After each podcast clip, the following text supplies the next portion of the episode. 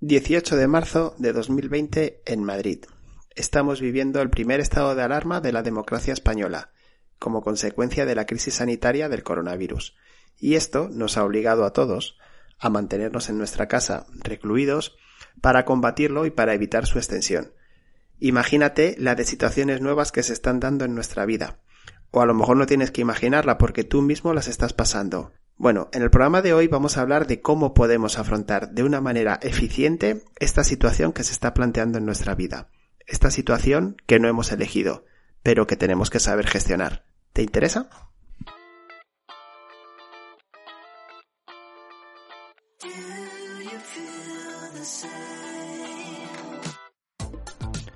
Bienvenido al podcast de Tu Zona de Excelencia, tu programa de desarrollo personal en el que cada día aprenderás nuevas claves, nuevas herramientas prácticas para llevarte a tu vida y sentirte un poco mejor con ella. Mi nombre es Miguel Ángel Rodríguez, soy Master Coach profesional, especialista en inteligencia emocional, mindfulness, PNL y te ayudo con estos programas a que alcances tu zona de excelencia, esa zona de bienestar que solo vive dentro de cada uno.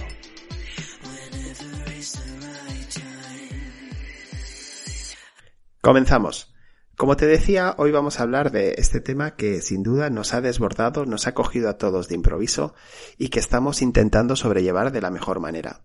Bueno, en situaciones como esta, crisis realmente importantes, porque ya te digo que nunca antes había sucedido algo así en España, también tenemos la capacidad de elegir cómo vivirla y también somos, tenemos la capacidad de vivirla de una manera eficiente para nosotros, porque de lo que se trata es de que lo que nos pasa en nuestra vida consigamos sacar aprendizajes, consigamos sacar aspectos positivos.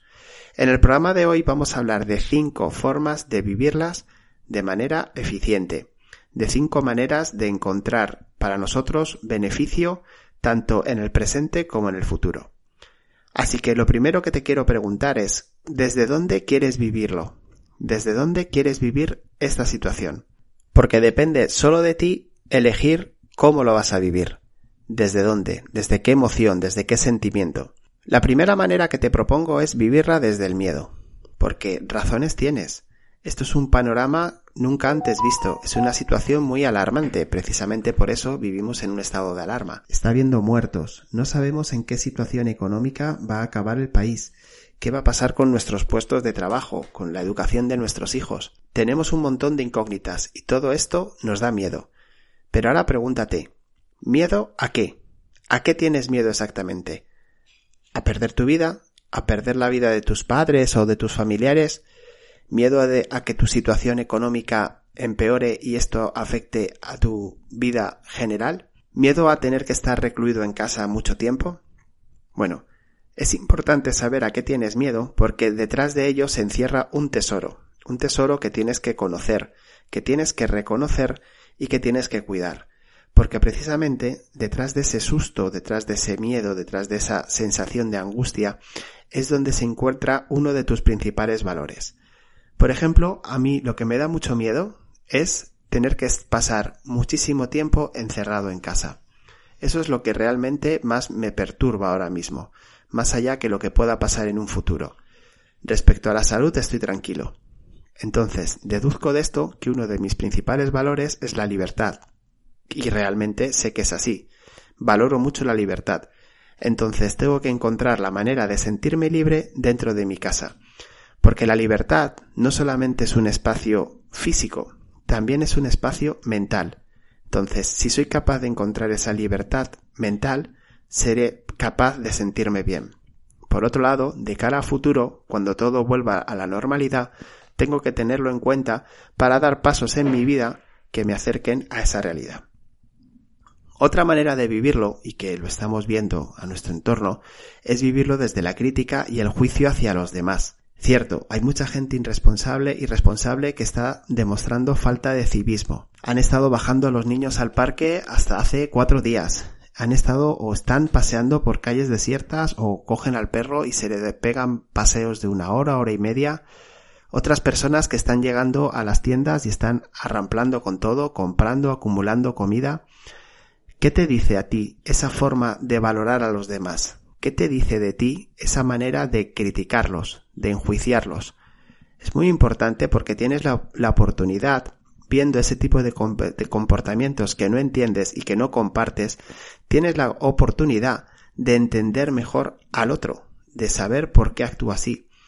Antes de juzgarle, antes de decir esto está bien o esto mm, yo nunca lo haría o esta persona es tal por estar haciendo esto, deberíamos pararnos un momento e intentar entender al que actúa de manera distinta a la nuestra.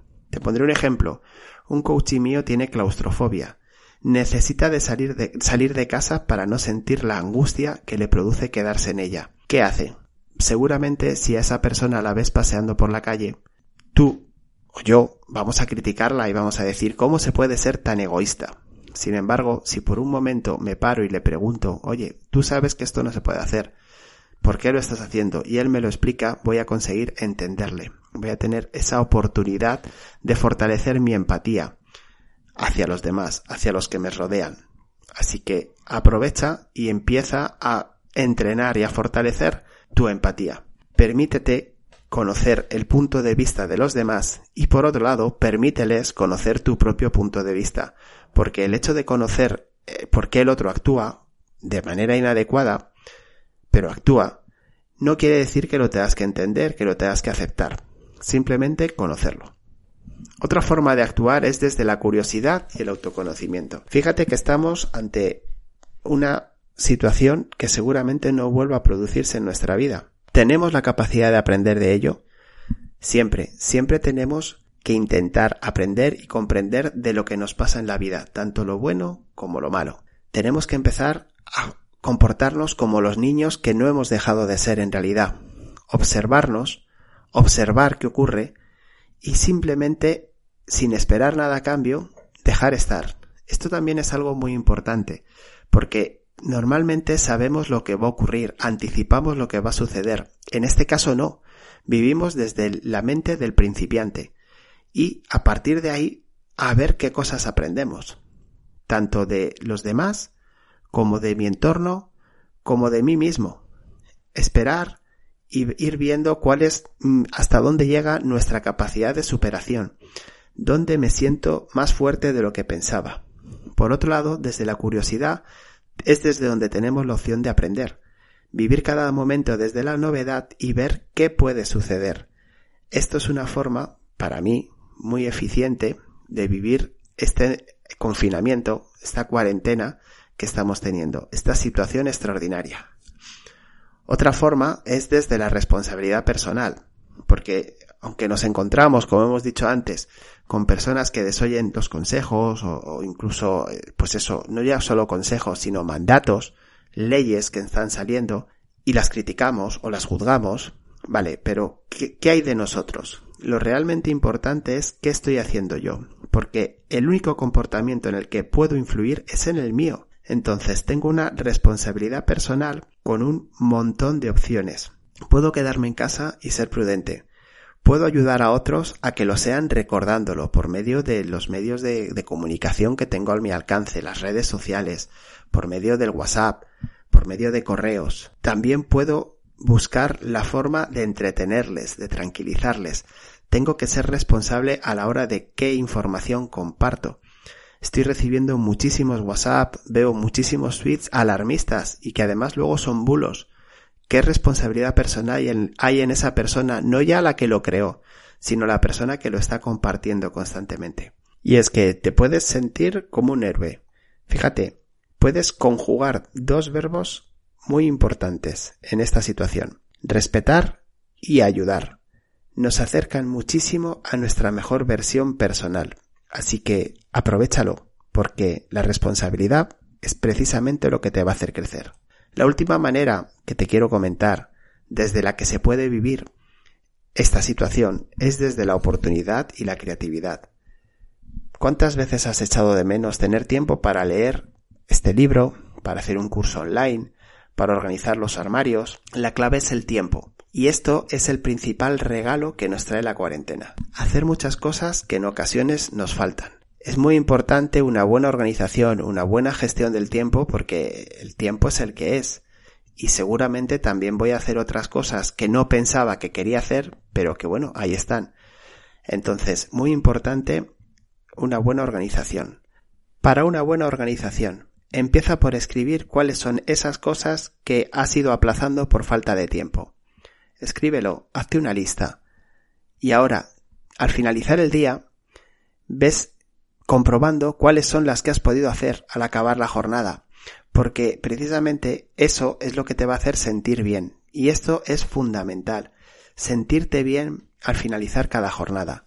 Es una situación muy distinta, es una situación que va a generar muchísimo ruido mental, muchísimos pensamientos y tú tienes que ser el que ponga claridad, el que ponga luz en ellos. Si tienes ganas de conocer y crear, se te van a abrir nuevas oportunidades. Por eso no te cierres a nada, quizás aquello que hasta ahora no has hecho, como por ejemplo este tipo de deporte, o hacer yoga, o meditar, o escribir un libro, o leer lo que sea, estas cosas que no has hecho hasta ahora porque pensabas que no te gustaban, prueba a hacerlas. Y a lo mejor vas a ver que haciéndolas desde el disfrute, sin el estrés que provoca la falta de tiempo, se te dan bien y las vas a disfrutar. Y estos son, amigos y amigas, los cinco maneras, las cinco maneras en que puedes vivir estas semanas de una manera eficiente.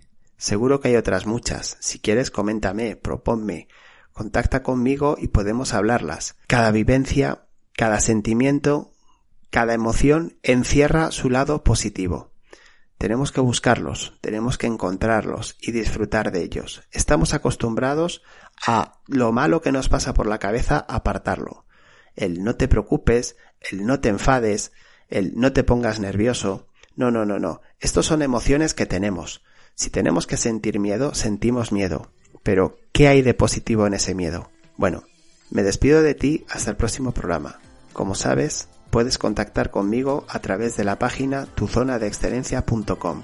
Encuéntrame en las redes sociales en arroba tu zona de excelencia y contacta. Si te ha gustado este podcast, me ayudarás mucho compartiéndolo, dándole a me gusta o valorándolo con 5 estrellas. Y si quieres proponerme algún tema, solo tienes que entrar en tu zona de excelencia barra podcast y en el formulario que vas a encontrar proponerme de qué quieres que hable en el próximo programa. Me despido hasta entonces, que pases un muy feliz día y no olvides el regalo que cada momento te trae. Recibe un abrazo muy fuerte.